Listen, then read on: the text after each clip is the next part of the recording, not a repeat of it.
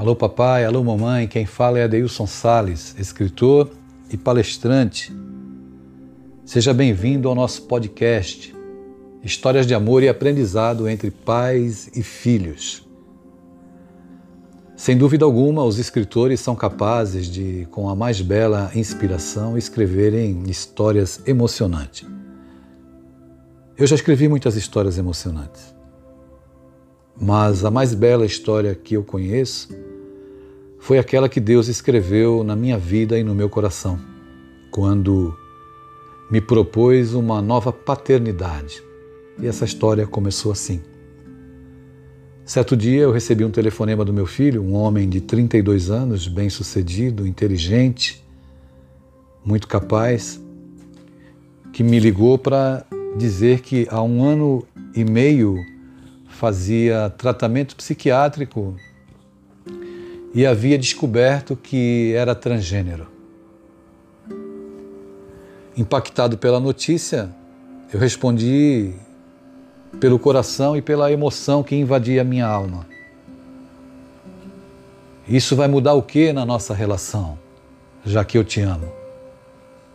No que isso vai influenciar no amor que eu sinto por você? Diante da minha resposta, a ligação ficou muda, porque ele começou a chorar. E eu aproveitei aquele momento para pedir perdão e disse a ele assim: Eu quero te pedir perdão porque eu ando pelo Brasil fazendo palestras e pedindo para os pais prestarem atenção nos filhos e parece que eu nunca prestei atenção em você. Me perdoe, por favor.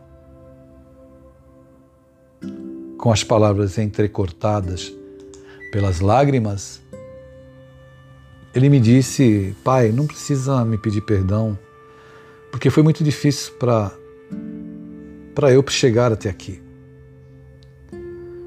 Conversamos alguns instantes onde eu manifestei a minha total solidariedade e o meu amor.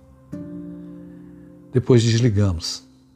E a partir daquele dia eu estava sendo convocado pela vida a experimentar a minha nova paternidade, a entrar num período de gestação emocional completamente diferente, onde eu deveria aprender a amar a essência, que era uma filha, e não a forma social que até então eu amara, que era um filho. Na manhã seguinte, quando eu acordei, eu peguei o celular e mandei a primeira mensagem para minha nova filha. E eu escrevi assim: Bom dia, filha. No exercício de trocar o artigo masculino definido O pela letra A. À tarde, eu fiz a mesma coisa. Boa tarde, filha. À noite, a mesma coisa. Boa noite, filha. Mandei mensagens me colocando à disposição do que ela precisasse para acompanhá-la a médicos, enfim, a tudo que fosse necessário.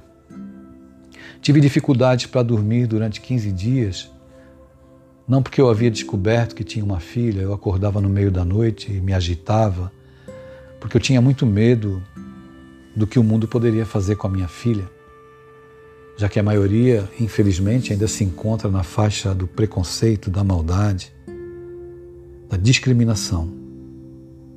Durante um mês eu me preparei porque eu teria que ir a São Paulo fazer palestras novamente e era a primeira vez que eu ia encontrar minha filha frente a frente.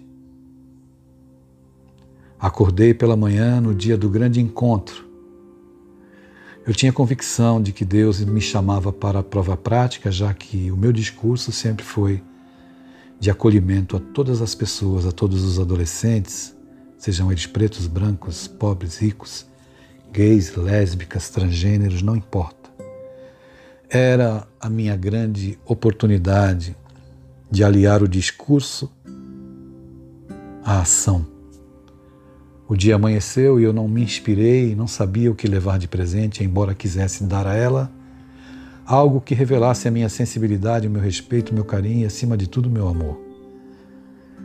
Não tive nenhuma inspiração. O dia passou, veio a noite. E no instante em que o Uber para em frente ao edifício da casa da minha filha, eu olhei para o outro lado da rua e me deslumbrei porque vi uma floricultura e pensei: ah, vou dar flores para minha filha. E movido por esse sentimento e emocionado, fui à floricultura, escolhi os botões mais bonitos.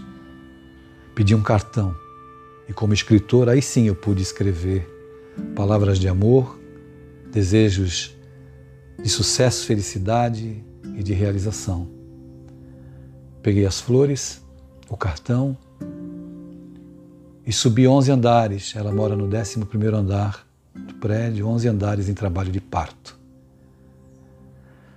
Quando toquei a campainha do apartamento e a porta se abriu, lá estava ela. Eu nem sabia que tinha uma filha tão bonita. Quando ela me viu com as flores nos braços, ela começou a chorar copiosamente. Essas coisas de mulheres. Quando eu a vi chorando, eu comecei a chorar também. Essas coisas de homem. Nos abraçamos e eu nunca beijei tanto a minha filha como naquele dia. Até hoje eu me emociono quando falo. Ela foi para o quarto, guardou as flores, voltou para a sala, nós nos abraçamos, jantamos, tivemos uma noite maravilhosa e hoje a minha filha Ana Carolina cuida dos seus sonhos e da sua vida, porque eu aprendi que caráter não está na genitália, não está na cor, não está no piercing, não está na tatuagem. Caráter é aquilo que a gente faz dos nossos sentimentos e dos sentimentos dos outros, daqueles que confiam em nós. E isso eu aprendi. Essa história Deus escreveu na minha vida, uma história inesquecível, que eu carrego comigo em todos os lugares que eu vou.